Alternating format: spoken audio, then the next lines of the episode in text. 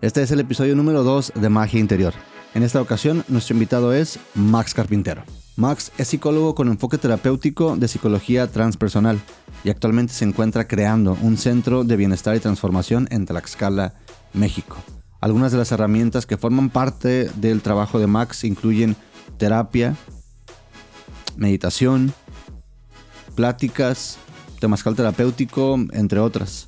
Él ha sido conferencista, ha participado o ha sido inclusive capacitador en temas que abarcan desde la psicología, la sexualidad, la meditación, el budismo, entre otros temas.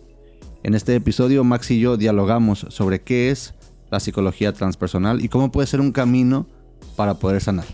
Hablamos de ansiedad, de depresión, de plantas de poder, de heridas y de transformación, todo desde esta perspectiva de la psicología de la cual inclusive Max sigue llevando a cabo estudios que incluyen alguna enseñanza de quien fuera una colaboradora directa de Jacobo Greenberg.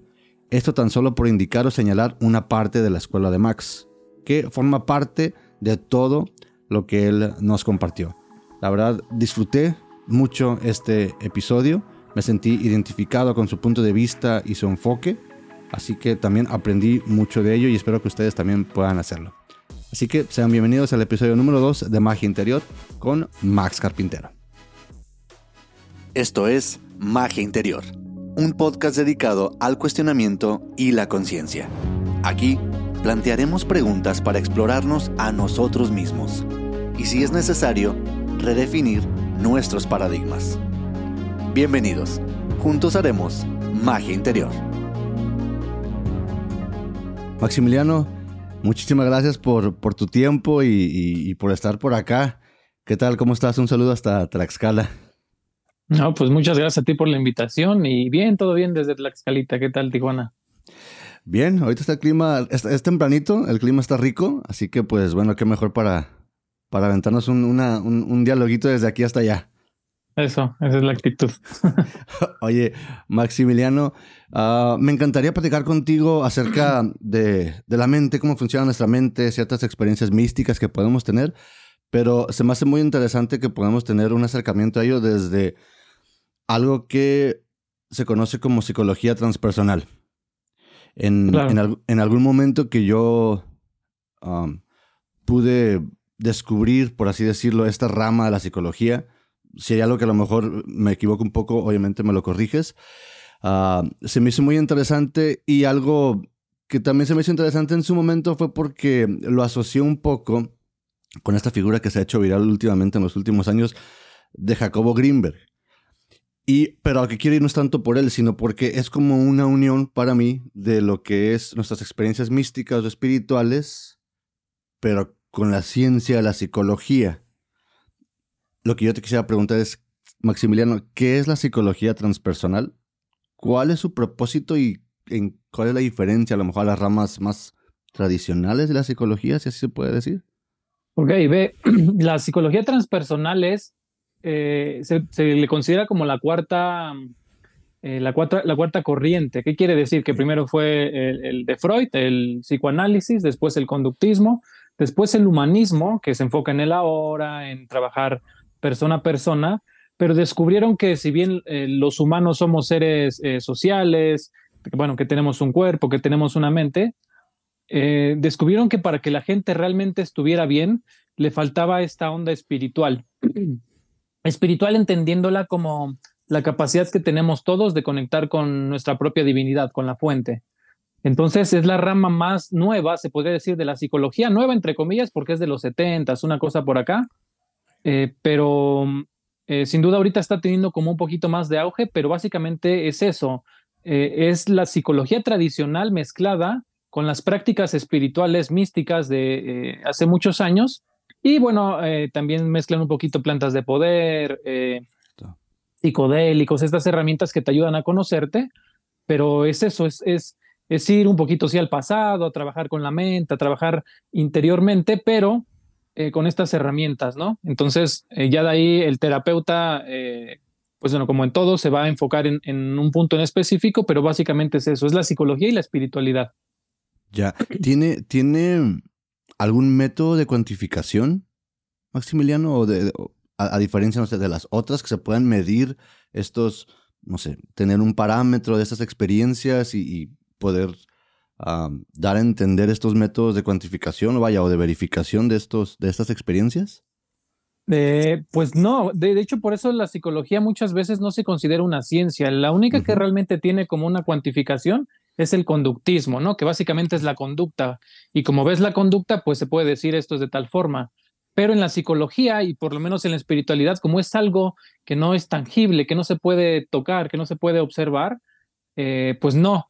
Pero eh, bueno, ya vendría la experiencia propia de cada persona diciendo, bueno, a mí me ayudó en esto, antes era de esta forma y ahora mi experiencia es de esta forma, mi mente está más calmada, me siento mucho más tranquilo. Entonces sería la medida en la que se mediría, por decirlo de alguna manera. Que hablando de Jacobo Greenberg, eh, está bien interesante porque lo que estaba haciendo en su investigación es justo un poquito esto, que él, descubría lo que no se puede observar, eh, pero eh, por medio de la investigación él se daba cuenta de que el cerebro tenía distintas, em, distintos movimientos y demás, entonces sí se estaba como investigando, pero lo que realmente, o en, lo que realmente se basa uno no se puede, no se puede agarrar, por decirlo, ¿no? Ya sientes, mm, ¿cuál, considerarías tú, uh, Maximiliano, que sería tal vez mm, el impacto o la realidad, vaya, o la integración que debería tener este lado místico o espiritual en nuestras personas? ¿Qué tanto peso? Siento que a veces cuando hablamos de psicología y escuchamos ya estos términos de conciencia o de, de plantas de poder, ese tipo de experimentación, pues mucha gente tiende tal vez a decir como que, pues no, por ahí no, como que no me late tanto, pero ¿qué tanto peso deberíamos de darle, en, tu punto de vista, a esta parte de nosotros para conocernos a nosotros mismos? Pues yo considero que tendría que tener una parte súper importante. Muchas veces hacemos un montón de cosas y lo último que dejamos es el conocernos. Y los grandes caminos nos dicen que el viaje que realmente vale la pena es el camino del autoconocimiento, de viajar al interior. Entonces, bueno, ya va a depender de cada persona, de, lo que esté enfocada, pero sin duda, si, no sé, si el 90% de la población mundial lo hiciera, el mundo sería completamente diferente, ¿no? Y yo creo que es eh, un porcentaje muy, muy, muy chiquito el que, el que realmente trabaja en el conocerse, ¿no? Yo creo que estaría mejor que fuera más, pero bueno, es de esa forma, ¿no? sí, claro. Mm, aquí sería interesante para mí y, me gustaría que hubiera un, cierto, que no dividiéramos a lo mejor tanto la parte psicológica o científica, por así decirlo, de, de, esta parte también que se estudia con la psicología transpersonal, pero a mí me interesaría saber cuáles han sido tal vez algunas, en tu experiencia al trabajar con otras personas, cuáles han sido tal vez algunas experiencias místicas o espirituales más comunes que, has observado en tus pacientes o en, tus, personas a tu alrededor? Algo que he notado y, y, no me quiero notar como muy alarmista, pero algo que he notado que muchas personas que consumen, por ejemplo, eh, plantas de poder y que consumen eh, LSD o este tipo de sustancias, eh, tienden mucho a despersonalizarse. Si bien es una herramienta que me ayuda a conocerme, llega un punto, y apenas justo subí un video de eso, llega un punto en donde se tienen que dejar porque em, eh, al principio es como todo muy placentero, eh, mucha, me empiezo a conocer, empiezo a conocer el mundo de manera diferente, no sé, no veo un árbol y lo veo de manera mucho más profunda, todo esto cambia la percepción que tengo, pero sin duda en algún punto viene un declive en donde la persona se siente mal, donde entran como eh, estos estados depresivos, la mente ataca mucho, todos los complejos salen. Y algo que he notado es la despersonalización. Eh, o por ansiedad también se da la despersonalización. Una persona que no se siente con ella misma bien, ¿sabes? Es como si hubiera un, un ¿cómo decirlo? Como que algo no estuviera encajado, como que algo, algo no ocurre. Eh, y esto ocurre mucho más de lo que creemos, ¿sabes? Entonces, hablando de, experiencias místicas, eh, pues yo creo que sería eso, en el sentido de que, de que en algún punto se da, pero por ejemplo, hablando de plantas de poder, de todo esto, bueno, se dan siempre y es cuando llegan las personas y justo a veces por eso me buscan. Bueno, tuve esta experiencia con la ayahuasca, pero me gustaría trabajar en mi fe, ¿no? Me gustaría seguirme conociendo. Entonces, no, no es que se dé la experiencia mística de forma como espontánea, sino siempre hay algo que lo detona Pero es eso, lo que hacemos en la psicología transpersonal es no buscar experiencias como extraordinarias, bajarlo a lo más simple, pero para vivir en, más presente, en mucha más armonía, en mucho más, eh, sin tanto ruido mental, ¿sabes?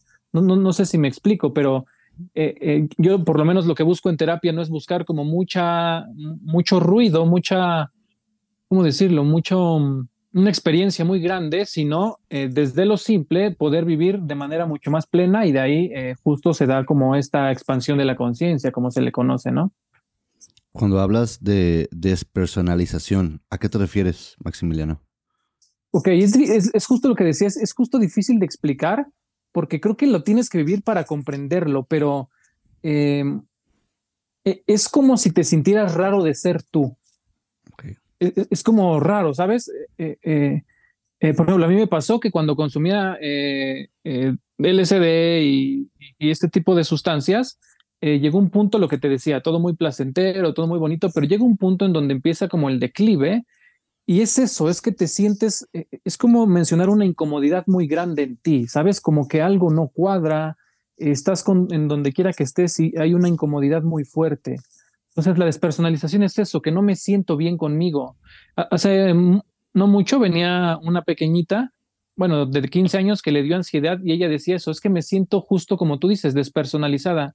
Y su mamá venía con ella y decía, pues es que yo la traje porque no entiendo lo que me dice, ¿cómo te vas a sentir rara de ser tú? Y pues tiene toda la razón, pues si yo soy yo, ¿cómo me voy a sentir raro? Pero, eh, por eso te decía, es algo difícil de explicar, pero que es algo que se tiene como que vivir o, que no, no, todas las personas lo viven, pero es como que no estás bien contigo, como que tú no te sientes bien contigo, ¿sabes? Como que hay un, un desfase de ti, no sé cómo explicarlo. Claro, de hecho, ahorita recuerdo que en una en, la entrevista pasada que tuvimos hablamos de algo parecido a este término que estás mencionando, pero relacionado con el término del despertar de la conciencia, que empezamos a sentirnos no nosotros, y al mismo tiempo, en algún punto de este proceso, tal vez, nos empezamos a sentir, valga la redundancia, no nosotros, pero al mismo tiempo como parte de todo, pero no estamos entendiendo tal vez e-, ese proceso, ¿no? Em, no sé si va por ahí, podemos asociarlo a esto de, de empezar a entrar en un nivel distinto de conciencia. Claro, justo, porque lo que está haciendo ahí es que la personalidad ya no, ya no ya no soporta la conciencia, por decirlo, ¿sabes? La personalidad, ¿qué es esto? Es este cuerpo, es esta mente, entonces haz de cuenta que es como si estuviéramos limitados. La conciencia eh, eh, o la expansión de la conciencia es justo esto, descubrir que no solamente soy el cuerpo, que no solamente soy la mente, ni las sensaciones corporales, ni las emociones, sino que voy más allá. Entonces, eh, es justo eso, que no me siento bien porque mi personalidad ya no cuadra, ya está demasiado pequeña, por decirlo, y es ahí donde si se trabaja y se hacen prácticas espirituales o lo que sea, se puede empezar a expandir eh, y me puedo empezar a sentir cómodo con el cuerpo, pero también ya no me limito, ya no es limitada mi experiencia, ¿sabes? Sino es mucho más amplia. ¿Cómo crees que podamos, para alguien que se siente con esas palabras identificado en cierta forma, habría un punto de, de, de, de, de unión entre sentir esto desde una manera positiva como para ser más conscientes o en un aspecto en el que necesitemos ayuda profesional? Eh, yo siempre recomiendo eh, justo eso, ¿sabes? Como que se puede ir a terapia o eh, algún maestro que tú consideres que puede ayudar, un maestro espiritual, pero justo para esto, porque muchas veces cuando se tiene este tipo de experiencias o experiencias cercanas a la muerte, eh, en donde esto como que algo no cuadra, lo que, lo que va a hacer eh, el terapeuta o esta persona capacitada va a ser justo esto, ¿sabes? Como ir acomodando, que tú vayas eh, descubriendo lo que está ocurriendo. Yo recuerdo que cuando a mí me pasó eso, yo llegaba con un maestro y le, platicaba esto, ¿no? Pues me siento incómodo, me siento de esta forma, pasa esto. Y él no sabía cómo darme y, buscaba en internet, leía y no encontraba yo la forma en la manera de, de, superar esto. Lo único que él me dijo y que tenía mucho sentido y mucha razón fue, dijo, el tiempo que has eh, consumido sustancias, eh, que fueron cinco años, dice, va a ser el tiempo que necesites para desintoxicarte. Y todo lo cierto, porque yo decía, uy, apenas estoy dejando de consumir sustancias y me siento fatal, todavía me faltan cinco años. No, yo me volvía loco, yo lloraba. eh, porque decía, no sé qué me está pasando. Pero eh, una, es importante ir con alguien que haya experimentado esto, o también lo que queda es adentrarte, sabes, en ir para adentro, ver lo que no has querido ver durante tanto tiempo. Es difícil, no hay trabajo más difícil, pero sin duda es empezar a reconocer y aceptarte tal y como está la situación ahora. A veces creo que la espiritualidad lo ocupamos como siempre verlo de manera positiva, siempre es bueno la espiritualidad, pero no necesariamente. Creo que eh, la verdadera espiritualidad es un trabajo muy incómodo, muy doloroso, por justo lo que decíamos, está perdiendo toda esta personalidad, esta idea que tengo yo de lo que creo que soy, a ir a, una expansión o algo mucho más grande en donde yo descubro lo que realmente soy. Pero es eso, una, sí buscar a un terapeuta, alguien que, que, que me pueda guiar, que yo considero que me puede guiar, pero el verdadero trabajo está en mí, ¿sabes? En ir para adentro, en observar lo que no he querido ver, en aceptarme tal y como lo estoy experimentando. Y ahí poco a poco el agua se irá sentando, la arena se irá sentando en el agua hasta que me dé cuenta que ya estoy en calma, ¿no? Que ya está todo bien. Has mencionado un par de veces plantas de poder. Creo que este término como, como tal, cuando utilizamos algunas de estas, de estas plantas, tal vez no lo escuchamos como plantas de poder, sino los conocemos por sus nombres como, como tal. Maximiliano, ¿qué son estas plantas de poder y cuál es su, vaya, su propósito o qué es lo que realizan en, en uno al, al, ser, al, consumirlas, vaya? Bueno, las plantas de poder, eh, es importante saber que todas las plantas eh, nos ayudan, ¿no? Te duele el estómago y te tomas, no sé, un té de manzanilla, ¿no? Pero las plantas de poder lo que implica es justo eso, que son plantas que tienen mucha energía, que te pueden mostrar mucho. Eh, por ejemplo, la marihuana no es considerada planta de poder, pero pues es una planta de poder, porque tú al fumarla, eh, bueno, algo ocurre en ti, ¿no? Empiezas a, notar distintos pensamientos, en nuevas sensaciones, y ya de ahí, bueno, todas las plantas, ¿no? Todos los anteógenos, que son sustancias que me conectan con mi propia divinidad. Tú dices, ¿cuáles son Em, cuál es el sentido de estas plantas, yo lo único que noto eh, después de consumirlas es que lo único que te muestran es cambiar la percepción que tú tienes de ti y del mundo y ya. Es decir, la otra vez veía una entrevista eh, donde una chica decía, creo que las plantas de poder me mostraron la verdad. Yo considero que no es así. Las plantas simplemente te muestran lo que puedes alcanzar. Es decir, si tú vas a una ceremonia, por ejemplo, de ayahuasca, es una ceremonia muy linda, donde bailas, donde agradeces, donde sientes mucho amor, donde también te muestra las cosas que tienes que trabajar, pero ya llega un punto donde baja eh, y ya de ahí te toca a ti, eh, después de que terminó la ceremonia, empezar a trabajar en ti. Y es ahí donde la persona dice, bueno, estuvo bien padre, están unos días ahí como en la sensación de amor y todo esto, y luego buscan otra planta. Eh, hace no mucho también subí un video donde decía que hablaba con un chico de Chile donde él tenía depresión, se llevaba mal con todos. Eh, y él, yo, le preguntaba ¿qué, qué, cuántas plantas de poder había consumido, cuántas ceremonias, y él calculaba que había ido a 100. Es decir, 100 plantas de poder. Y tenía una depresión fuertísima, se llevaba mal con todos. Entonces, ¿qué sentido tiene tantas plantas? Y lo mismo es, ¿qué sentido tiene tanto LSD? ¿Qué sentido tiene tanta marihuana? Si bien te ayudan, te cambian la percepción, eso justo lo dice Ramdas.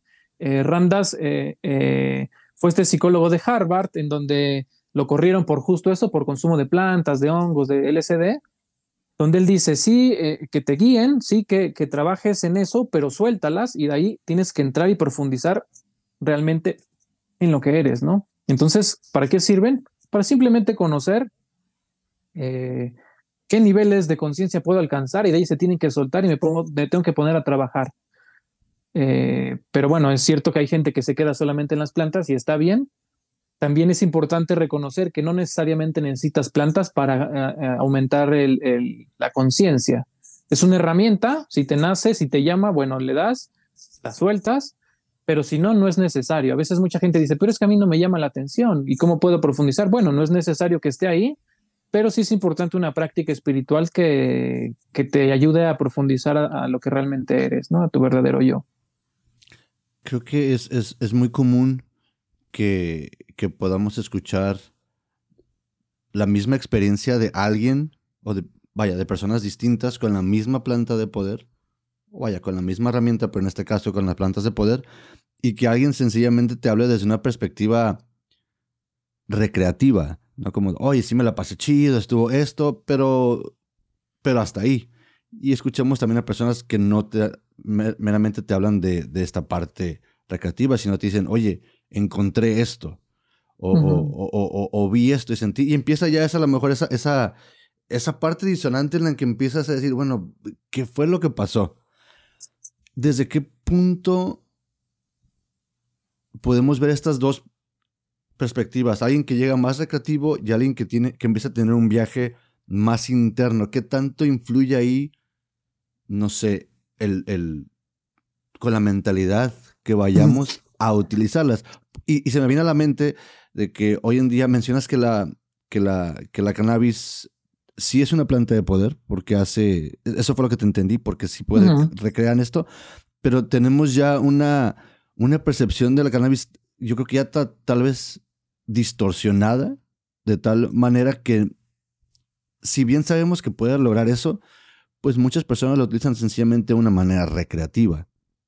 Regresando a mi pregunta, ¿qué tanto peso tiene la mentalidad con la que lleguemos a utilizar estas, estas plantas y lo que pase después de ello con nosotros mismos. Sabes, no sé si la mentalidad, porque, y seré sincero, realmente no lo sé. E, es, como, es como en el sentido de que hay personas que, por ejemplo, comen por una vez LSD y les gusta y luego otra vez y otra vez y otra vez y se vuelve recreativo, como tú dices. O hay personas que, por ejemplo, eh, comen un LSD y les da esquizofrenia. Ok.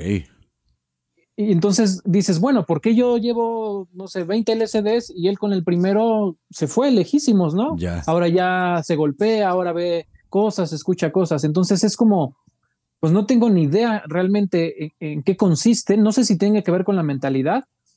Eh, por ahí, por, por, ejemplo, podríamos ir a, no sé, cómo vivió con sus papás cuando era pequeño, ¿sabes? Influyen como muchas cosas, pero creo que realmente es como la vida misma y también lo que nosotros cuál es el camino que nosotros elegimos, porque hay amigos que, por ejemplo, llevan, no sé, 15 años, 20 años consumiendo cannabis y, como tú dices, para ellos es recreativo, está bien, están más tranquilos y está bien.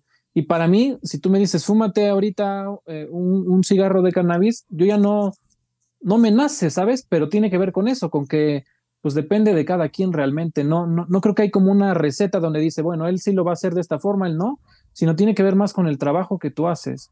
Yo la primera vez que fui a una ceremonia, em, yo me la pasé súper bien, eh, mucho amor, mucha gratitud, bailaba y demás, y volteé a ver a mi, a mi amigo y mi amigo estaba así, todo desesperado, ya se quería ir y a todo. Entonces, bueno, éramos las dos personas, los dos amigos, en la misma ceremonia y cada quien lo estaba viviendo de manera diferente. Entonces, no creo que dependa de algo en específico, sino es eh, cuánto también quieres verte, ¿sabes? Cuánto también quieres estar bien contigo, porque eh, muchas veces preferimos eso, fumar o una ceremonia para no ver lo que, lo que queremos. Es lo que te decía, que a veces la espiritualidad se ve como algo muy positivo, como algo que tiene que ser siempre placentero, muy bonito, y creo que no es de esa forma, sino que a veces tiene que, que ser un, un, un, viaje oscuro, un viaje que, que a veces duele, un viaje donde, porque vas a ver todo lo que no has querido ver durante tanto tiempo, ¿no?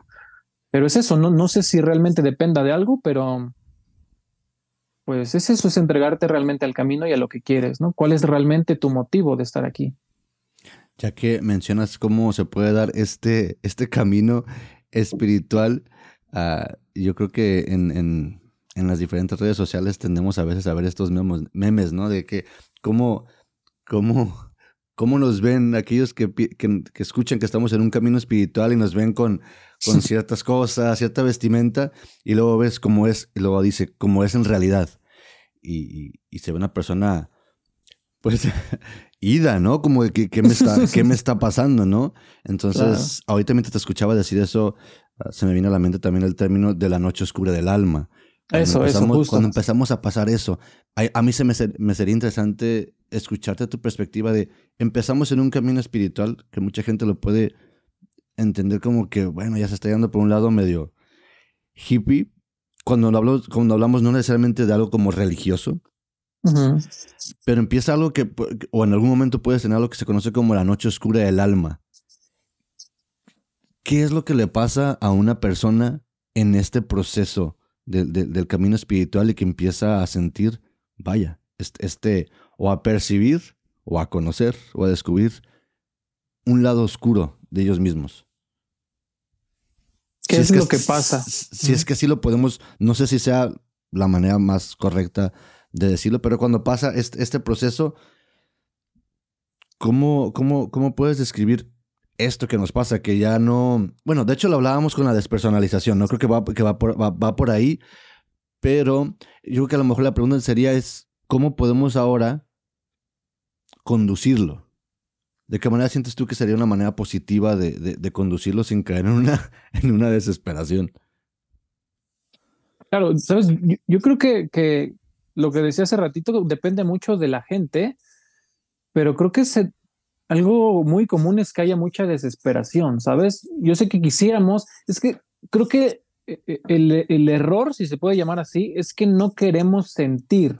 ¿Qué quiere decir? Que, que queremos que, que, el, que el viaje pues, sea ligerito, ¿sabes? Que sea como, bueno, sí, me la paso mal, pero voy bien. Que no duela. creo que, ajá, claro, y justo es eso, es aceptar por completo que está doliendo, es aceptar. Hace, muy, hace no mucho venía una chica también, en donde ella decía, eh, bueno, vino a terapia, le dije cómo trabajaba, eh, eh, ella venía a terapia y yo le dije, es que aquí yo no, no, no solamente estoy como para que te sientas bien, ¿sabes? Yo quiero que veas eso que no has querido ver.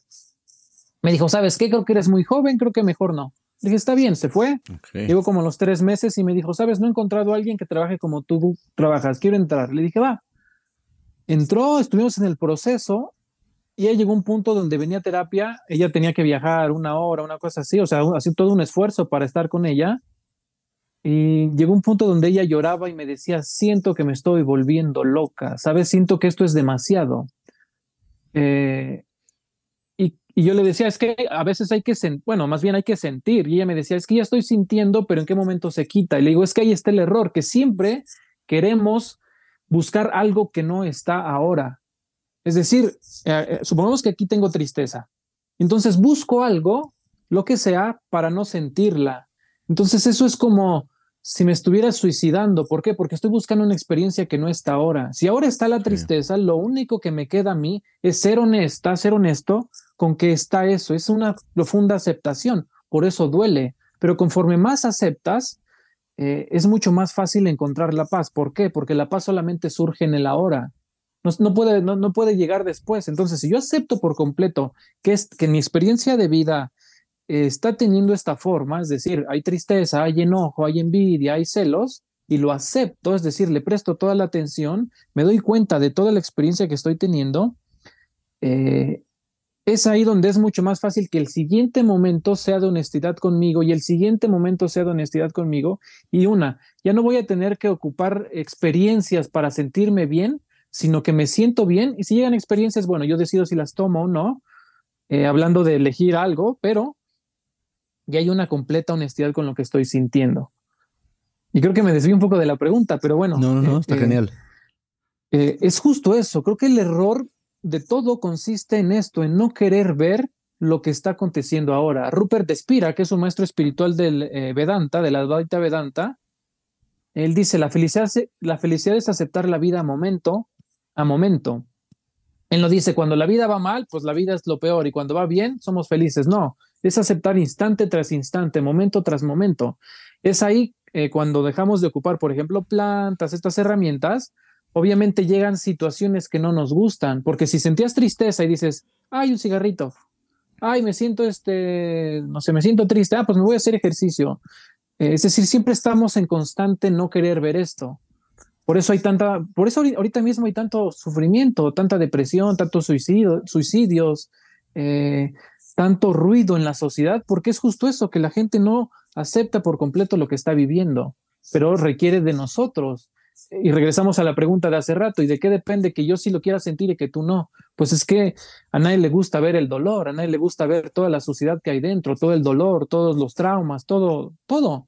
Por eso ir a, venir a terapia es complicado y no todos avientan. Y el trabajo interior no todos se avientan, porque es un proceso doloroso. Quisiéramos, eh, y como tú lo decías, a veces quisiéramos que, sea positiva la experiencia, que sea ligerito el sentir, pero no funciona de esa forma. A veces es demasiado duro porque lo que se está rompiendo es mis ideas, mis creencias, eh, mi personalidad, el ego, ¿no? Eso es el ego. El, ego a veces lo, consideramos como el egocentrismo, ¿no? Yo soy más, tú eres menos. Y no funciona de esa forma. Puede haber un ego muy espiritual en el sentido de que no quiero ver y entonces eh, eh, estoy en, esta, en este proceso de sentirme superior por lo que estoy haciendo. Pero el trabajo consiste en dejar eso eh, y seguir entrando y seguir entrando y seguir profundizando. Y eso va a generar en mí más humildad, más compasión hacia mí y hacia los demás. y por supuesto que poco a poco se va a ir viendo el cambio, pero tiene que ser instante tras instante la aceptación y la honestidad de lo que estoy viviendo ahora. Me llama la atención que justamente con lo que acabas de hablar, se me viene a la mente este término de estar presente, ¿no? que podemos escuchar a alguien que habla mucho de ello como Eckhart Tolle, que habla de ser, de ser presente. Un libro de él se basa prácticamente en toda esta, en toda esta enseñanza o en toda esta idea. ¿Crees que podríamos resumirlo en eso, en estar presentes? Porque Ahorita me gustaría entrar también en temas que mencionaste muy importantes como el ego, como la ansiedad, como la depresión. Yo percibo que el estar presentes nos hace no pensar en lo que ya pasó, porque obviamente tendemos a pasar esto por muchas razones, y a pensar en lo que va a ser en el futuro, ¿no? Y no estamos aquí, ahorita. Eh, no, yo creo que no es eso, ¿sabes? Okay. Yo creo que tenemos esa idea, que el estar presente es que yo me vuelva un robot en donde no hay pasado, no hay futuro y solamente estoy así, ¿no? Todo el tiempo. Y esto me va a generar pues mucha incomodidad, ¿sabes? Porque no, no, no, de manera natural van a llegar pensamientos. Y entonces voy a decir, no, no, no estoy presente, y otra vez, y otra vez, y otra vez. Y no funciona, creo que de esa forma. Eh, más bien, eh, si yo te dijera, ¿qué desayunaste en la mañana? ¿Qué me dirías? Pues un café y un pan. Ok. Eh, ¿Qué tuviste que hacer para responder? Tuve que recurrir a mi memoria rápidamente. ok, justo, justo. Vas a la memoria, yo te pregunto, vas a la memoria, quizá te imaginaste cuál es la taza, cuál era el pan, lo traes al presente, es decir, de una cosa que estuvo o de un recuerdo que estuvo en el pasado, en realidad está presente, lo ves y se va. Y lo mismo, si yo te dijera, ¿qué vas a comer al ratito? Y a ti se te antoja, no sé qué, cuál es la comida típica de Tijuana, pero se te antoja algo.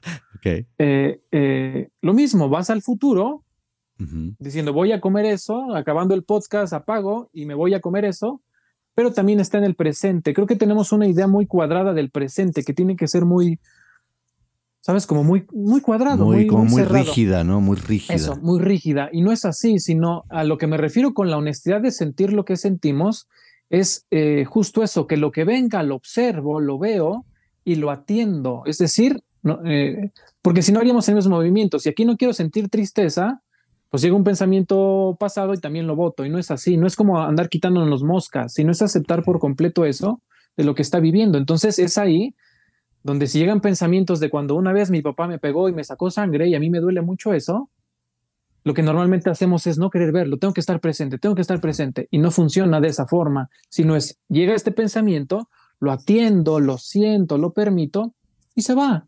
Y si llega cuando mi mamá también me pegó otra vez, lo, noto, lo siento y se va. Es decir, es, creo que el estar presente consiste en eso, no en evitar situaciones, sino aceptar por completo lo que está aconteciendo afuera o adentro, ¿no? Por llamarlo de alguna manera. No hay ni afuera ni adentro, pero bueno, esto, ¿no? Lo que entendemos como mundo interno mundo externo. Pero es eso, es una completa honestidad de lo que está aconteciendo en este preciso instante. Eso es el estar presente. Estás escuchando Magia Interior, un podcast de cuestionamiento y conciencia. Puedes seguirnos y escucharnos desde tu plataforma de streaming favorita.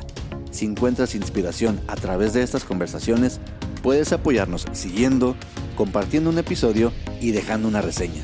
Tu apoyo es fundamental. Muchas gracias. Ahora, de regreso al episodio.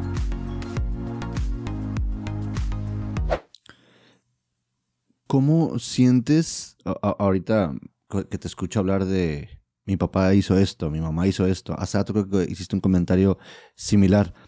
A medida que tomamos una perspectiva desde la psicología transpersonal o tú cuando trabajas con tus pacientes, cuando uno empieza a trabajar en sí mismo, no sé si es el término correcto, pero ¿cuáles pueden ser algunos traumas o heridas que pueden surgir a medida que tomamos este enfoque? Y no sé si, si hay diferencia de ese tipo de traumas o heridas en, en, otras ramas de la psicología. Tal vez si me puedas ayudar con eso, pero ¿cuáles pueden ser algunos de estas traumas y heridas que pueden surgir? Claro, sabes, la, mente, su función es protegernos. ¿Sabes? Eh, simplemente es eso. O bueno, más eh, eh, distintos mecanismos que tiene, pero su función básica sería como protegernos. Si tú nunca te has quemado y yo te pongo el encendedor, te vas a quemar y vas a quitar la mano. Y si otra vez te digo, a ver, pon tu mano, tú vas a decir, no, no lo pongo porque no lo pongo, ¿sabes? Ya sabes que eso te quema, que eso te lastima. Entonces, a veces la mente, eh, hablando de estos traumas, de esto que duele, de todo esto, lo que hace es como guardarlo, ¿sabes? Como reprimirlo y que no duela. Eh, no sé si yo puedo hablar de lo que sea, pero... Adelante, eh, adelante. ok, había una chica que ella me decía, tengo miedo. Empezamos a trabajar por una separación a su a su pareja y entonces a ella le daba mucho miedo estar sola, ¿no? Entonces empezamos a trabajar y todo eso y entonces un día me dice, eh, sabes, tengo miedo de que violen a mi hija. Y decía, bueno, ¿y de dónde viene este miedo? ¿Sabes? Empezamos a investigar y entonces yo le decía que muchas veces los patrones se repiten, eh, familiares, es decir, eh, la abuela, la mamá o el papá lo van repitiendo y así sucesivamente hasta que alguien se vuelve consciente de eso. Por eso a veces la terapia es dura, porque no solamente te sanas a ti, sino que sanas a las personas que vienen arriba y si tienes hijos, pues a las personas que van para abajo. Entonces yo le decía, investiga un poquito en la familia cómo está esta situación de la violación, ¿no? Entonces ella se dio cuenta que su abuela nunca lo había platicado que fue violada cuando era joven, ¿no? O una cosa así. Se dio cuenta que su mamá había sido violada. Y dijo, ok, creo que ya sé de dónde viene esto. ¿Sabes? Creo que ya sé de dónde viene la idea de que tengo miedo a ser violada. Dije, ok, está bien, haz de cuenta que tuvimos sesión creo que un sábado o una cosa así. Entonces el lunes me marca llorando y me dice, Max, ¿podemos tener sesión? Le dije, sí. Entonces ya tenemos la sesión y me dice, eh, ya sé por qué tenía tanto miedo de ser violada. Y yo, ¿por qué? Dice, porque a mí me violaron. Entonces, pues se cuestionaba, ¿y por qué eh, una situación que no es como que se olvide, algo tan significativo en mi vida, es decir, una violación, no la recordaba? Y era justo lo que yo le decía, es porque la mente ocupa este mecanismo para protegerte, no recordarlo, pero te manda como de manera sutil algunos pensamientos, algunas ideas, como un pequeño mito que dices, bueno, ¿por qué tengo miedo de esto? Entonces, eh, el hecho de aceptar por completo lo que estás viviendo va a hacer que todo empiece a salir de manera natural. Regresando a tu pregunta, es ahí donde se vuelve difícil, porque lo que hacen, lo que se hace en muchas terapias es no querer ya ver eso, ¿sabes? Pero por lo menos en esta, eh, eh, por lo menos la manera en la que yo trabajo es justo como ir recordando poco a poco esas cosas que no hemos querido ver o ir trabajando y de manera natural empezará a salir todo, que es ahí donde eh, lo que tú decías, se empieza a dar la noche oscura del alma, es decir, empieza a salir todo poco a poco y con mucha honestidad, con mucha conciencia, con mucho amor, hay que irlo viendo, hay que irlo atendiendo. Por eso es importante eh, llevar un acompañamiento en donde una persona te vaya sosteniendo, ¿no? Pero sin duda es un trabajo individual, un trabajo que tiene que hacer cada uno, ¿no? ¿Cómo, ¿Cómo, para alguien que está escuchando y a lo mejor se está preguntando, bueno, Maximiliano hace algo diferente a, a, a mi psicólogo que tengo ahorita, a mi terapeuta que tengo ahorita, ¿cómo abordas desde, desde la terapia transpersonal o la psicología, ¿habría algún, algún método diferente que hagas a, a, estas ramas? Para alguien que a lo mejor se está preguntando, pues se hace algo diferente. Maximiliano habló de plantas de poder, me va a tener que dar a fumar a algo. No sé, ¿cómo abordas o qué, qué métodos pueden ser mm, característicos de, esta, de abordarlo desde esta perspectiva? Pues, pues si bien hay herramientas, perdón, hay herramientas que eh, me, me, sitúan en el ahora y todo esto, algo que se hace diferente y algo que he visto es, por ejemplo, justo creo que es esto, que muchas veces queremos que no se sienta por completo lo que estamos trabajando, ¿no? O eso hablando de otros terapeutas. Por ejemplo, han llegado terapeutas que dice, tengo ansiedad, ¿no? Y cada vez me llegan más ataques de ansiedad. Y mi terapeuta me dice, tócate aquí, tócate aquí, tócate aquí, y todo está bien, y mi papá me está ayudando, ¿no? Ok, está bien. Pero eso lo que hace es que, lo que decíamos, esta honestidad de lo que está surgiendo en mí ahora, no lo veo y lo evito, no, aquí no ocurre, aquí no ocurre. Y por eso se presenta de nuevo y se presenta de nuevo y se presenta de nuevo. Y así hasta que llega un punto donde la gente dice, ya no sé qué hacer. Lo que yo digo que podría ser diferente es justo eso, que aquí hay un, permitir de lo que está aconteciendo en mi vida. Obviamente regreso a lo mismo, con mucho amor, con mucha aceptación. Eh, si bien yo he tenido experiencias con plantas, actualmente yo no las recomiendo. Si a ti te nace, bueno, eh, está bien, o sea, tampoco estoy peleado, no estoy enojado con ellas porque a mí me ayudaron, pero eh, yo personalmente no, no las recomiendo. lo que te decía al principio, no son necesarias. Pero bueno, ya depende de tu camino, de lo que tú sientas, porque a veces se siente como un llamado. Eh, y eso, pero creo que el, trabajo consiste en generar toda la presencia posible a lo que estoy experimentando en mi vida ahora, en este preciso instante. Eso es lo duro. Ok. Mm. Ahorita me, gustaría regresarme a la, a la parte de las, brevemente ahorita que volviste a mencionar las plantas de poder. Se me hace interesante que mencionas que no son necesarias. Alguna vez, si no recuerdo, escuché, mm, no, recuerdo si fue Terrence McKenna, el que obviamente hablaba mucho sobre las psilocibinas, sobre los hongos. Y uno pensaría que, bueno, ay, si tuve un viaje interesante, si tuve un viaje que me, que me ayudó a verme de adentro, bueno, pues me voy a aventar más viajes, ¿no? Me voy a aventar hasta donde pueda. Y a mí se me hizo interesante que en el, punto en que yo estaba estudiando a Terrence, él mencionaba algo similar, puedo equivocarme, pero en que es que no es necesario que lo hagas tan seguido. Deberías de tener una experiencia que te invite a trabajar algo desde adentro y ahora haz el trabajo. No estés totalmente recurriendo al, al viaje, ¿no? ¿Cómo, ¿Cómo podemos quitarnos esa noción de que, ah, entonces tengo que fumar seguido para hacer esto, tengo que meterme estos viajes para seguir haciéndolo, no es necesario. bueno, yo coincido en esa perspectiva, en, la experiencia que yo pude haber tenido. Recuerdo que tal vez los primeros, los primeros semanas o los primeros meses, que fue a lo mejor muy impactante en ese momento para mí y lo sigue siendo, pues fue bueno, ah, pues voy a ver cuándo viene la otra, ¿no? O qué es lo que sigue, ¿no? Y a medida que vas trabajando dices, pues creo que no es necesario en este momento, más bien estoy haciéndolo conmigo. ¿Cómo podemos trabajar eso, Maximino, de que no es necesario estar como recurriendo constantemente a estas herramientas de esa manera? Eh, eh, yo creo que es la experiencia misma, ¿sabes? Hace poco podía, ponía justo un video hablando de esto mismo en TikTok y un chavo comentaba, eh, yo te creo pero mi bong no. Y yo solamente le di, le di me gusta porque tiene todo el sentido. Es decir, sí vas a caer en, esta, en este rollo y la depresión va a aumentar y todo, pero pues está más divertido mi bong, ¿sabes? Mi bong no, no te cree. Claro que tiene todo el sentido porque son muy placenteras. Creo que va a depender de cada uno lo que te decía. Yo tengo amigos que llevan 15 años fumando y podemos tener una conversación como si nada y no, no nos conflictuamos porque él es la manera en la que se siente tranquilo, fuma eh, y en mi caso ya no. Entonces, ¿cómo es? Yo creo que es la experiencia misma, ¿sabes? Habrá personas que lleven muchos años y les lleve mucho tiempo darse cuenta.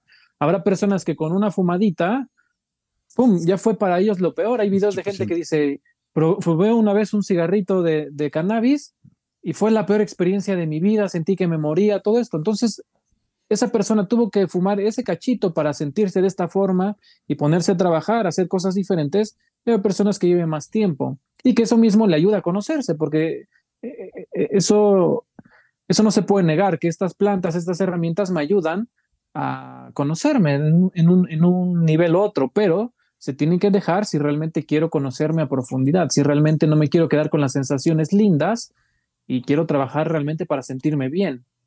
Entonces, pues creo que no hay tampoco una receta, pero es la vida misma, es a mí me hizo bien, llevo tanto tiempo, a mí también me hizo bien, pero solamente este tiempo a mí me hizo muy mal y ya no quiero, ¿no? No sé.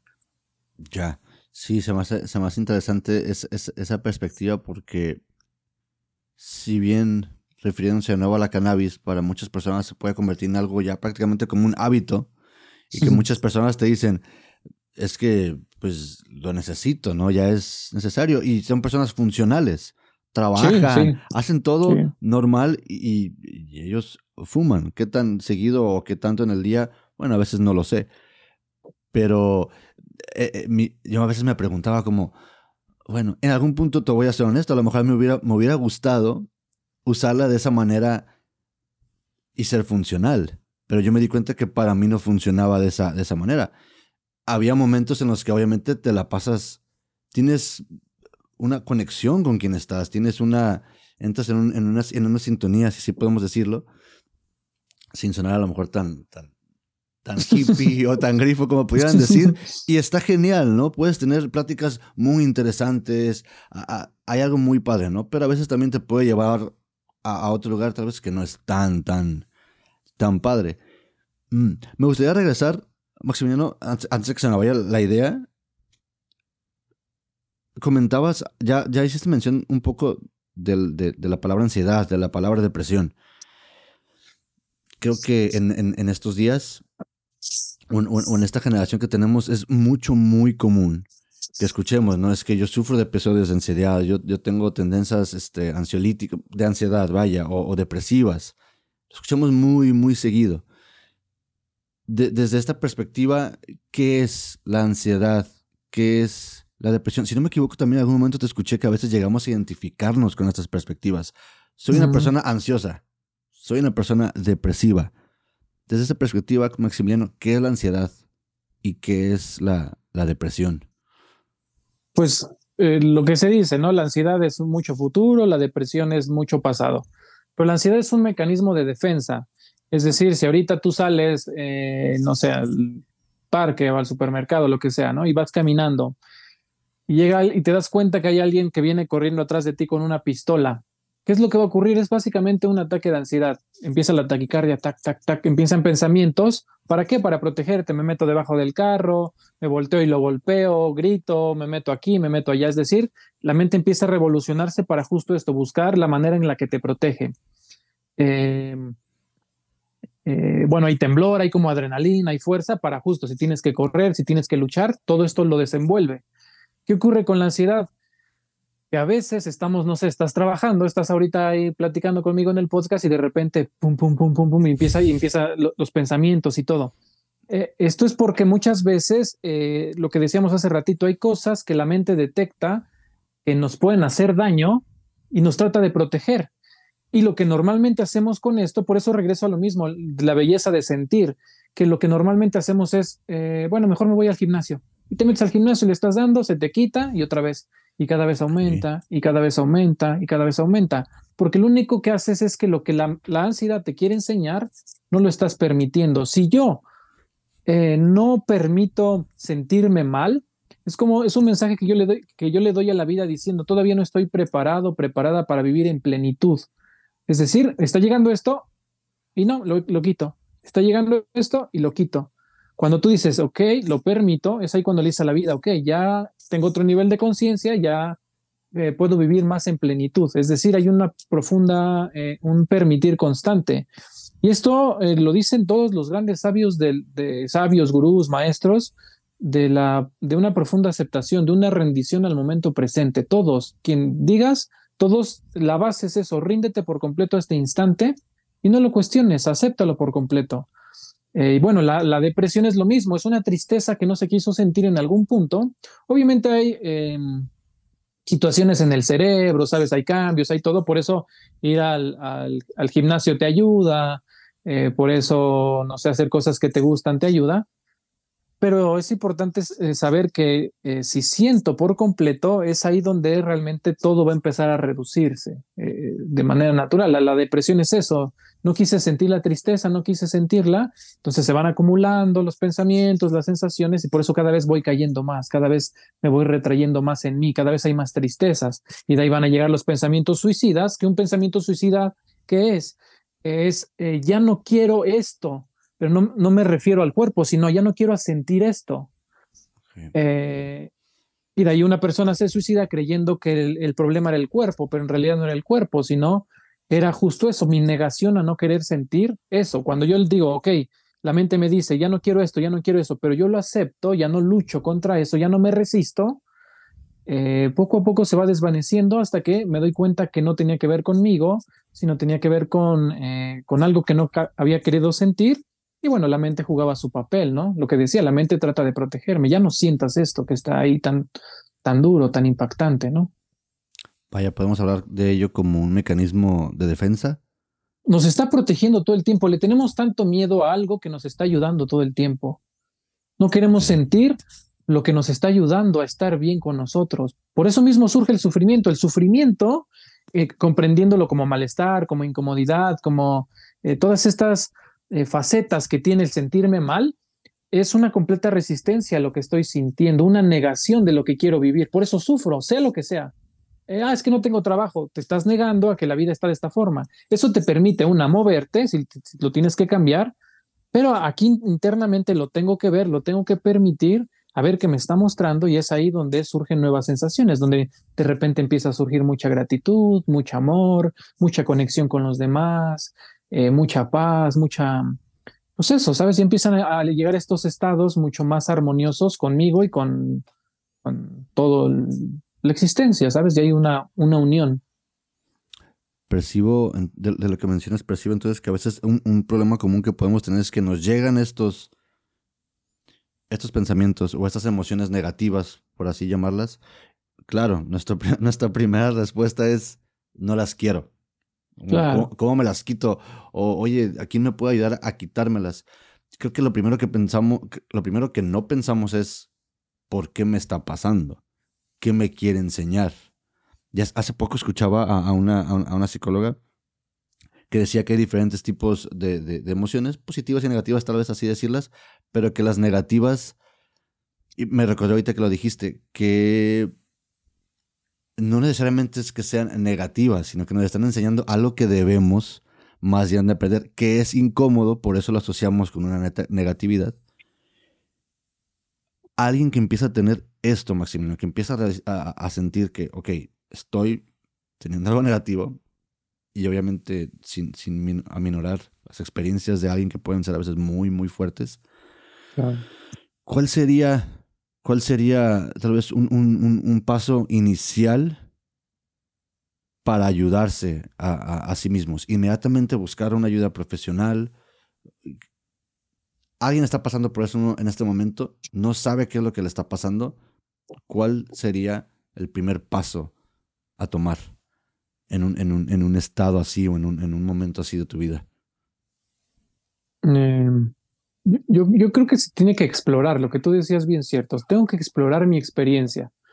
Hablando, por ejemplo, del COVID, ¿cómo le hicieron los científicos para descubrir que si te ponías gel, que si te ponías mascarilla, no ocurría? Vamos a jugar un poquito con eso. Supongamos que no sé bien cuál es la diferencia entre un virus y una bacteria, pero bueno, eh, analizaron, se descubrieron que la gente estaba muriendo, ¿no? De una forma. Entonces, ¿qué hicieron? Eh, analizaron, ¿es un virus o una bacteria, no? Ah, es un virus, ¿no? Entonces le avisan a todo el mundo, es un virus. Eh, luego dicen, ¿qué pasa si le pongo agua? Ah, no, pues no le pasa nada. Se dieron cuenta que flotaba, ¿no? Que era muy, muy, que no pesaba nada, entonces se ingresaba por la nariz o por palpar algo. Pues avisan a todos, pues póngase cubrebocas, lávense las manos constantemente, pero descubrieron que si le ponían agua no pasaba nada. Ah, pero ¿qué pasa si le ponemos alcohol? Ah, pues tampoco pasa nada, pero se empieza a secar. Como se seca, eso hace que mueran. Entonces le avisan a todo el mundo, pues pongan alcohol en todos lados y vamos a hacer esto. Eh, lo mismo tendría que hacer nosotros con nuestra experiencia. ¿Qué quiere decir? Tenemos que ser científicos de nuestra propia vida. Ok, tengo ansiedad. ¿Qué me está mostrando? ¿Qué tipo de pensamientos hay? Eh, ¿Cómo está mi cuerpo? Eh, es decir, si hay un dolor, si hay una incomodidad, qué emoción hay, qué sensación y todo esto con un constante permitir, es decir, lo acepto por completo. Veo los pensamientos, los acepto. Eh, veo esta sensación, lo acepto. Veo, cómo está el cuerpo, lo acepto. Veo la emoción, lo acepto. Y eso hará que naturalmente yo me conozca mucho más, acepte por completo esto y naturalmente se irá reduciendo. ¿Sabes? Thich Nhat Hanh, monje vietnamita, él decía, es como, eh, como si una mamá como cuando una mamá carga a su bebé por primera vez. ¿Qué es lo que hace? Lo acepta por completo. Muchas veces los bebés son feos cuando nacen porque están inflamados, todo esto, ¿cierto? Sí, claro. Pero si tú le dices a, tu, a su mamá, va a decir, este está hermosísimo, ¿no? Es decir, lo, lo acepta como es, lo agradece, lo ama, lo permite, lo abraza, si le tiene que dar de comer, le da de comer, le besa. Es lo mismo que tendríamos que hacer con lo que sea que, que, que sentimos poco a poco, el bebé irá desinflamándose, irá poniéndose cada vez más bonito, cada vez empieza a hablar, a reírse, bla, bla, bla, empieza eh, el crecimiento. Es lo mismo acá, si yo lo permito, si yo lo acepto, naturalmente irá eso reduciéndose hasta que me dé cuenta que eso a lo cual yo le tenía tanto miedo en realidad es una belleza que me estaba aconteciendo de esta forma. Y algo importante siempre es respirar muchas veces no respiramos. Eh, eh, eh, todas las sensaciones que tenemos fuertes, date cuenta cómo respiramos y no respiramos. Nuestra respiración es súper cortita. Entonces, algo que puede acompañar todo el proceso de aceptación es la respiración. Es la manera en la que conectamos con nuestra propia divinidad. Si no respiramos, estamos muertos. Hablando del cuerpo físico, ¿no? Entonces, respirar me conecta de manera natural. Entonces, ¿qué más puedo hacer? Supongamos que me duele, siendo una presión súper fea en el, en el pecho, ¿no? Si yo respiro, con mi respiración toco esa sensación y de manera natural se va, ¿sabes? Y otra vez y así. Por eso la gente cuando tiene ansiedad fuma, porque no es que el cigarro te relaje, realmente el cigarro y todas las, eh, todo lo que contiene, lo que hacen es alterarte, ¿sabes? El alquitrán, la cafeína, todo lo que tenga, lo hace es, es, es alterarte. ¿Por qué nos calmamos? Porque cuando respiramos son largas y profundas nuestras respiraciones. Okay. Y así constantemente. Si eso lo hiciéramos sin el cigarro, sería lo mismo, ¿sabes? Ya. Entonces, eh, eh, eh, es eso, ¿sabes? ¿Qué se puede hacer? Empezar a explorar qué me está mostrando, permitirlo. Y bueno, si se tiene que hablar con alguien, hablarlo, ¿no? Ver por qué está ocurriendo esto, qué es el trabajo de la psicología.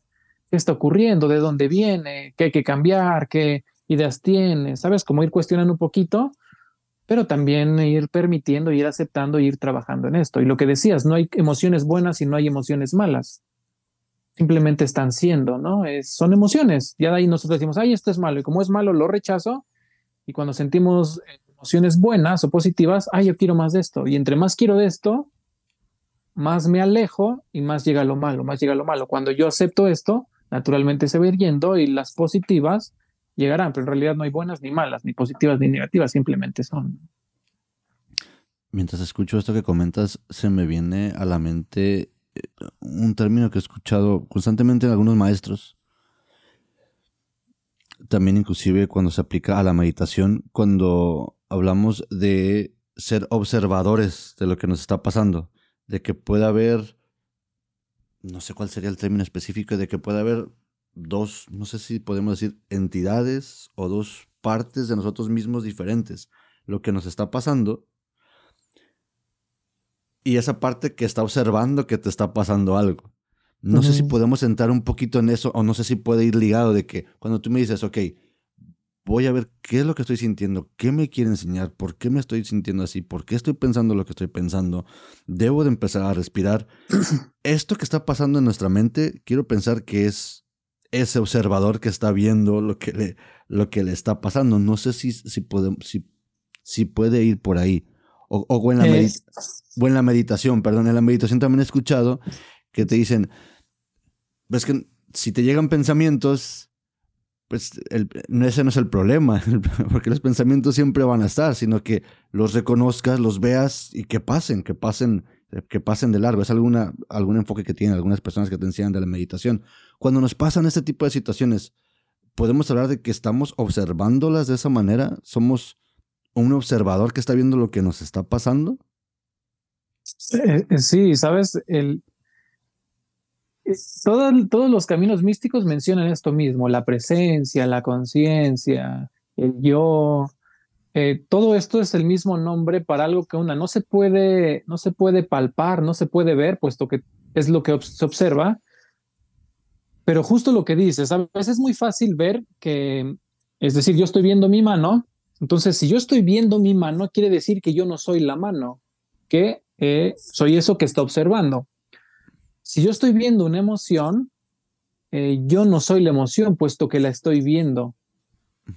Eh, si llega un pensamiento, no sé, tengo hambre, yo no soy el pensamiento y lo estoy observando. De ahí la belleza de las prácticas meditativas. Toda la práctica, cual, cual sea, por ejemplo, en el cristianismo hay una, eh, eh, hay algo que se llama la oración de Jesús, que es repetir constantemente la oración que Jesús decía, ¿no? Entonces la repites y la repites y la repites y la repites como una especie de mantra hasta que llega un punto donde te das cuenta que la mente está diciendo, que está y tú no eres eso.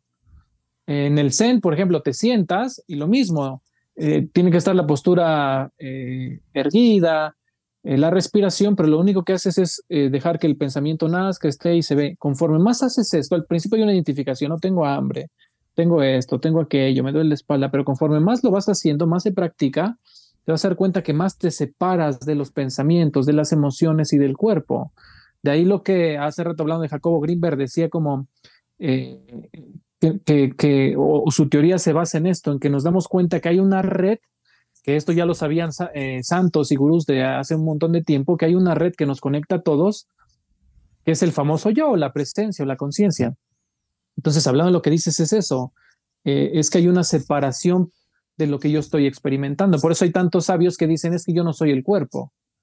Y la gente dice, pero ¿cómo yo no voy a ser el cuerpo si aquí lo tengo? Bueno, eh, vivimos en un cuerpo, el cuerpo está en nosotros, pero nosotros no somos eso.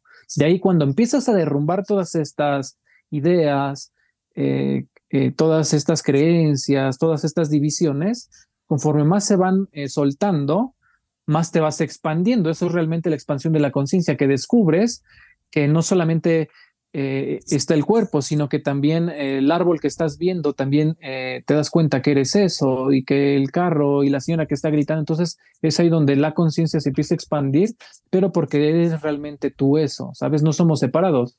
Eh, yo soy uno con el Padre.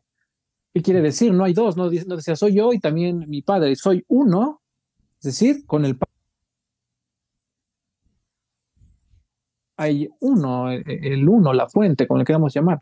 la práctica espiritual o el trabajo es eso, la meditación, el yoga, lo que sea, es justo caminar para adentro para ir rompiendo todo lo que no soy e ir descubriendo lo que realmente sí soy, ¿no?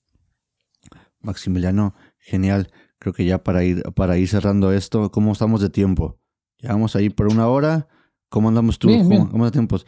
Me gustaría, me, encanta que, que entres ahorita en ese tema de, de, la conciencia, porque me gustaría entrar un poquito ahí.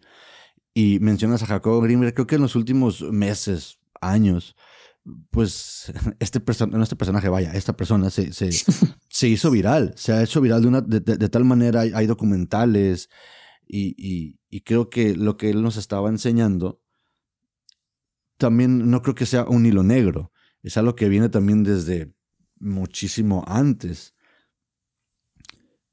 Y creo que uno de los términos principales por los cuales podemos ubicar a, Greenberg en las, en las redes sociales, en TikTok, en todos estos lugares, es este término de la conciencia.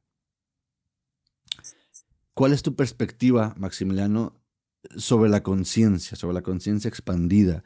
¿Somos parte de esta conciencia? ¿Cuál es nuestra interacción con ella? de aquí para allá y de allá para acá, si es que así es. ¿Cuál es tu perspectiva sobre la conciencia como, como, como, tal? Pues es, que, eh, ¿sabes? Es, difícil definirla y, y, o sea, no se puede definir porque si se definiría sería muy limitada y, esto no es limitado, sino todo lo contrario. Entonces, definirla sería eh, muy complicado. Eh, hay posturas, hay caminos que te hablan de eso, pero solamente es limitado. Por eso también se tienen que soltar eh, para que justo realmente ocurra esto. Pero bueno, en términos muy simples, la conciencia es darme cuenta, ¿sabes? Se podría definir como eso. Me doy cuenta de lo que me está dando cuenta, ¿sabes? Simplemente entre más practique yo el darme cuenta, el darme cuenta, se vuelve cada vez más natural hasta que eh, llega un punto en donde lo que yo creo que soy y regreso a lo mismo se desvanece y, me doy cuenta que le soy todo.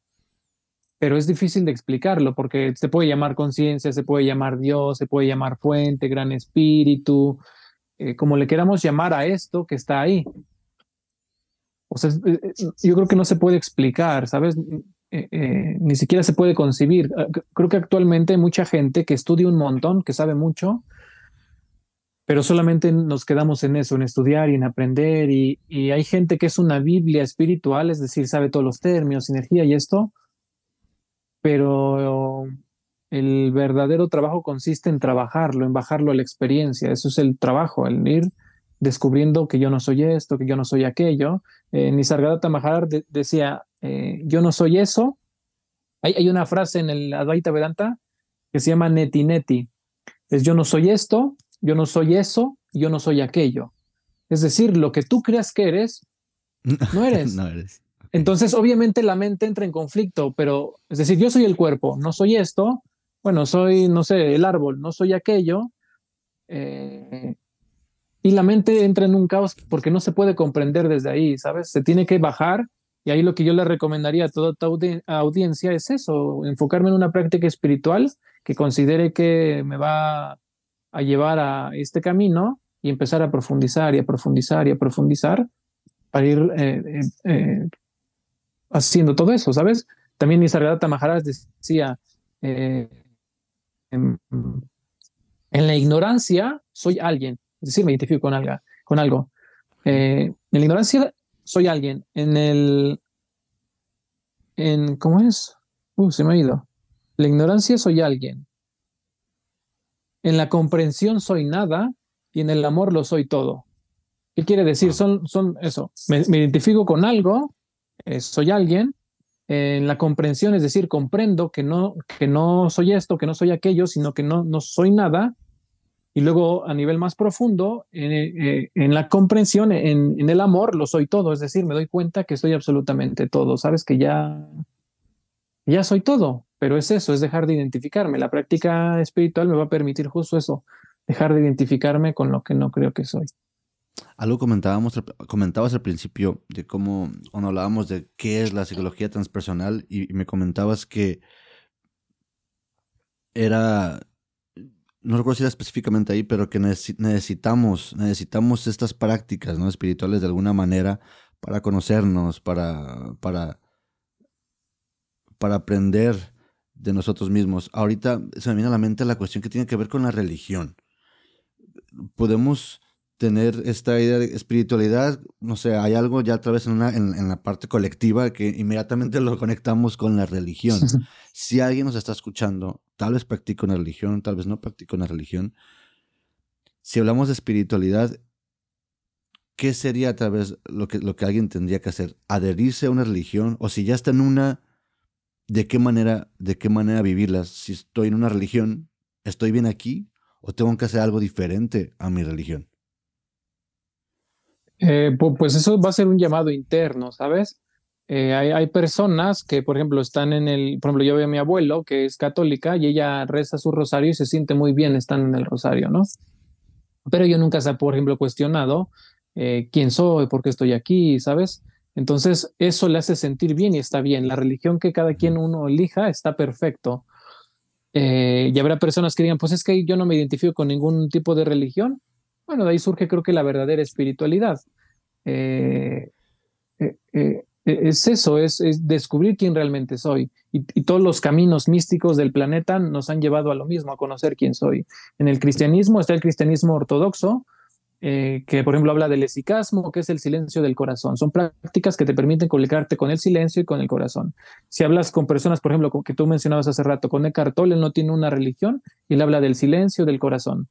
Eh, si hablas en el Zen, que no es propiamente un dogma, sino simplemente sentarte, ni siquiera es una religión, no es nada. A veces por el hecho de decir que Buda y eso lo catalogamos como una religión, pero en realidad no, no lo es.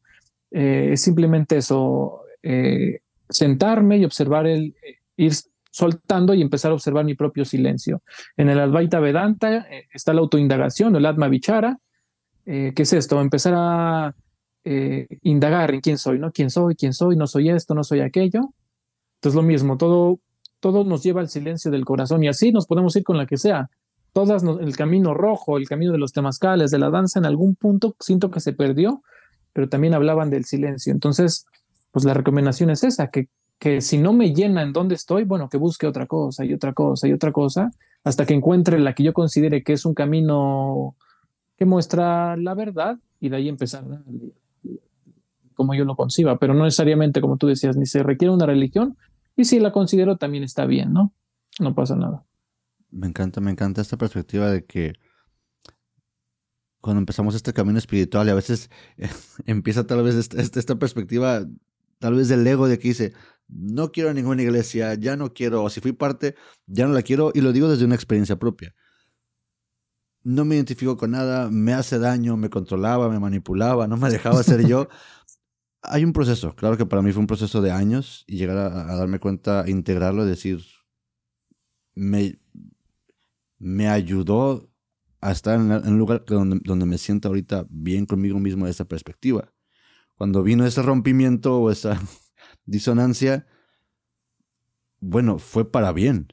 Fue para bien. En el momento, no, lo, en el momento no lo vi así, pero no, no fue, fue para bien. Y, a lo que quiero llegar con eso es que me encanta que ahora podemos percibir, o se puede percibir que las prácticas, si son religiosas, pueden ser para bien. Ya no se trata de si la tuya, la, tuya es la verdadera, la mía es la, la, incorrecta, los colores que puedan tener estas religiones, sino que todas pueden ser una guía, que lo importante es uno. Claro, ¿Cómo, se identifica? Claro, así como tú dices, em, más bien, así como se dice, todos los caminos llevan a Roma, todos los caminos llevan al sí mismo, ¿sabes? A lo que soy. Eh, igual me identifico un poco contigo porque todo el tiempo yo estuve en, escuelas católicas con monjas y demás. Al final ya en la prepa que estaba mi rebeldía y demás, ¿sabes? No me gustó eso, lo que tú dices, me controlan, abusos y demás. Eh, pero conforme vas, vas avanzando, te das cuenta que es eso, que ya no hay tantas divisiones, sino que todo es un camino diferente, pero que lleva a lo mismo. Ahora, por ejemplo, puedo ir con mi abuela y, preguntarle, oye, abuela, ¿qué opinas de esto? Y de haber dime esta oración ir, sentarnos justos a la iglesia, eh, persinarme y no pasa nada porque realmente esto también es una práctica en donde, donde todo el tiempo te estás conociendo, puedes estar rezando y, date cuenta de las, de, las, de las oraciones son, todos indican lo mismo, creo que en algún punto se perdió, pero todo indica lo mismo. Por ejemplo, el Padre nuestro, Padre nuestro, que estás en el cielo, santificado sea tu nombre, venga a nosotros tu reino. Hágase, Señor, tu voluntad, es decir, acepto por completo lo que está aconteciendo. Y así podemos ir a la que sea, ¿sabes? Apenas estuve en un retiro eh, de budismo zen con el maestro Soko, un maestro francés, eh, y en ese retiro estaba con nosotros un sacerdote, eh, un sacerdote cristiano. Entonces, pero ¿cómo va a haber un sacerdote cristiano haciendo zen con todos y diciendo a Buda gracias y así, ¿no? Que, que, no es que alabemos a Buda, sino que simplemente Buda es el despierto, es decir, la conciencia misma. Cristo es lo mismo. Eh, y ahí estaba un sacerdote. Eh, también Thich Nhat Hanh decía, en, él vivía en Francia, era un monje vietnamita, y él decía, en la comunidad en donde vivimos en Vietnam hay una monja eh, católica y ella dice que hacer eh, meditación, que estar, que ser, bueno, estar en el budismo le permite ser mejor cristiana. ¿Por qué? Porque lo, lo que te enseña esto es a estar plenamente en lo que estás haciendo, ¿sabes? Estás comiendo, estás comiendo está rezando, está rezando y se está disolviendo esto. Entonces, es eso, todas las prácticas, no es que hay una mejor, sino realmente tiene que ver con, con lo que tú vas sintiendo, ¿no? Yo, por ejemplo, soy muy amante de, todo eso, pero me doy cuenta que no hay diferencia, que realmente es lo mismo. Es una idea errónea de decir, ah, es que es mejor el cristianismo que el budismo, y que el sufismo, y que el jainismo, y que el... Es una tontería, todo es lo mismo, todo todo nos lleva a lo mismo y entre más profundizas te vas a dar cuenta que ya te dejas de pelear tanto con que si es esto o si es aquello, ya no hay conflicto ahí. Tienes toda la razón. Y, coincido en la misma, Maximiliano, prácticamente ya para retirarnos y, también para dar a, conocer a las personas que te están escuchando, que tal vez te quieran contactar, ya sea de lejos o las que estén cerca de Tlaxcala, que quieran ir a trabajar contigo. Hace rato mencionaste el temazcal y obviamente en tu contenido me encontré con el temazcal. ¿Podrías darnos brevemente? Y a lo que quiero llegar es que yo no, lo, no, no había vivido una experiencia del temazcal, pero creo que también hay una percepción que podemos tener de las películas o, de este lado que dices, ah, esa experiencia, pues voy a ir a sufrir o para qué hago eso. ¿Qué es, qué es el, el, temazcal y, y, cómo nos puede ayudar, Maximiliano? Ok, bueno, el temazcal eh, es una casita y hay muchos tipos de temazcal, ¿no? Pero bueno, es una casita en donde eh, vamos a sudar. ¿Sabes? a veces lo hacen de varas, a veces lo hacen eh, con piedra, a veces lo hacen con lo que sea, ¿no? Es decir, hay un sinfín de, formas, hay sinfín de, de, de, materiales, pero básicamente es una casita en donde nos vamos a meter y vamos a, a, a sudar, es decir, ya tiene beneficios en el cuerpo hay temazcal, por ejemplo, ceremonial, el temazcal eh, tradicional, el temazcal guerrero, el temazcal, por ejemplo, aquí en la zona de Tlaxcala está repleta de temazcales, pero son temazcales donde la gente simplemente se baña eh, o donde la gente, eh, por ejemplo, una persona que dio a luz se mete a ese temazcal, suda, la aprietan y eso le hace que, queden cerradas sus caderas, que todo sea mejor. Personas que, por ejemplo, no se pueden embarazar, también van a un temazcal. Es decir, tiene un sinfín de, de, ayuda. El temazcal que yo trabajo se llama temazcal terapéutico, que si bien tiene unas bases eh, cimentadas de la, de la medicina tradicional mexicana, pero es terapéutico porque yo lo enfoco a justo lo que hemos mencionado todo el podcast, a no em, evitarme, sino eh, es un lugar oscuro donde empiezan, eh, donde hay eh, unas piedras calientes, se le echa el té o el agüita y vamos a empezar a sudar y como está completamente oscuro no te va a quedar más que observarte a ti mismo. Entonces de repente empiezan a llorar, de repente, sabes, se genera ansiedad, el temazcal tiene la capacidad de mostrarme todo lo que no he querido ver. ¿Por qué? Porque como no constantemente no me quiero ver, cuando estoy eh, oscuro y estoy ahí, pues empiezan a salir, empieza a salir todo. Entonces hay cantos, hay palabra, eh, hay silencios, hay respiraciones, ¿sabes? Hacemos distintas técnicas, pero justo eso, para empezar a conectar. Entonces, cuando tú sales del temazcal, eh, es como se dice que es como si volvieras a nacer, ¿sabes? Porque has, se suelta muchas cosas. Eh, si bien hay calor, sí, pero a mí no me gusta hacerlo tan fuerte. Es decir, si hay una puerta o, un momento en donde el, calor es muy fuerte, pero no todo, todo el tiempo es caótico. Entonces, cuando tú sales, te das cuenta que, una, ya tuviste beneficios al cuerpo, ya redujiste, eh, reduciste los pensamientos, pero te conecta contigo, ¿sabes? La manera en la que sales es como diferente. Es, también es difícil de explicar porque cada quien lo experimenta de manera diferente, pero a mí me ha tocado personas que van y dicen, bueno, es que a mí me gusta el temazcal, que no sé qué, y al final salen muy felices porque han trabajado, lloran, agradecen. Y lo mismo, es un espacio en donde me, me estoy cuestionando mi propio caminar, mi propia vida, pero en donde también hay personas que son católicas, hay personas que no creen en nada, es decir, no, no, no hay ningún dogma, ningún nada ahí, ¿sabes? Ahí todos somos iguales, no hay que quién más, quién menos, quién no se sabe más cantos, quién habla más de espiritual, ahí no hay nada, ahí todos vamos formando el conocimiento porque al fin de cuentas todos somos maestros,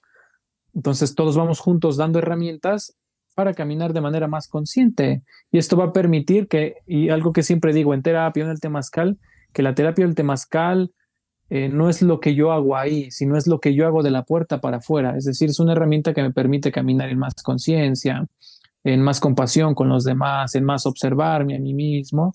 Y esto pues va teniendo un impacto positivo poco a poco en la sociedad en donde cada quien se va haciendo cargo de sí mismo, ¿no? Maximiliano, prácticamente mi última pregunta. La verdad, me encantaría seguir contigo platicando de esto y espero, si vuelve a pasar, que, se, repita. Hasta este momento, Maximiliano, en, el camino que tú has tenido, en lo que haces, trabajas con las personas y claro que has trabajado contigo mismo, ¿cuál consideras que ha sido hasta este momento tu mayor aprendizaje? Tu mayor aprendizaje. Qué pregunta más difícil, ¿sabes? Mi mayor aprendizaje. Pues la verdad que no sé, pero podría decir que, que, el camino siempre es para adentro, ¿sabes? Yo me veo, veo al Max de hace ocho años, de hace nueve años, y había mucho sufrimiento, ¿sabes? Mucho sufrimiento. Y sin duda al entrar eh, cambió todo. Ahora mi vida, ¿sabes? Siguen surgiendo cosas de manera natural, pero conforme te empiezas a observar, todo empieza a acomodarse de manera muy simple, ¿sabes? Todo empiezas a conocer personas. Por ejemplo, a ti, si, si no hubiera trabajado, si no hubiera hecho ese esfuerzo, si no pusiera a grabar, no te hubiera conocido y así sucesivamente, todo se va enlazando. Entonces, eso no se da si no ya hay como esta inquietud de estar ahí. Entonces, pues si algo podría ser es eso, que el camino es para adentro, ¿no? No hay camino más importante o viaje más importante que el camino para adentro creo que sería eso, ¿sabes? Porque todavía hay un montón de chamba por hacer, pero sin duda eso ha hecho que mi vida sea una transformación donde me siento más tranquilo, donde he conocido personas, las personas correctas en todos los sentidos, ¿sabes? Situaciones muy duras y aún siguen aconteciendo y situaciones eh, con mucha tranquilidad, ¿no? Pero ambas se agradecen y ya la manera en la que vives esta situación que duele mucho, esta situación que es muy armoniosa, se vive desde una apertura más de una, de una mejor apertura, no sé cómo decirlo, en donde se acepta más y donde tú vives más tranquilo. Entonces, pues el aprendizaje, el camino por adentro, no es de otra. Muchas gracias, Maximiliano. Muchísimas gracias, la verdad, me, me encantó esto y, y claro que también me llevo algo de esta conversación. Aprendí también algo yo. Y cuando esté editándolo, me imagino que voy a aprender algo diferente de, la, de esto. Maximiliano, para aquellas personas que te están escuchando, ya sea de lejos o que estén cerca de Tlaxcala, ¿qué pueden trabajar contigo y dónde te pueden contactar? Eh, bueno, ¿qué pueden trabajar? Eh, eso, ¿sabes? Muchas cosas que no hemos querido ver. Eh, se trabaja de una manera tranquila, a veces dura, pero sin duda con, me gusta entregarme a los consultantes, a las personas y que sepan que ellos hacen el trabajo, ¿no? Que yo les acompaño.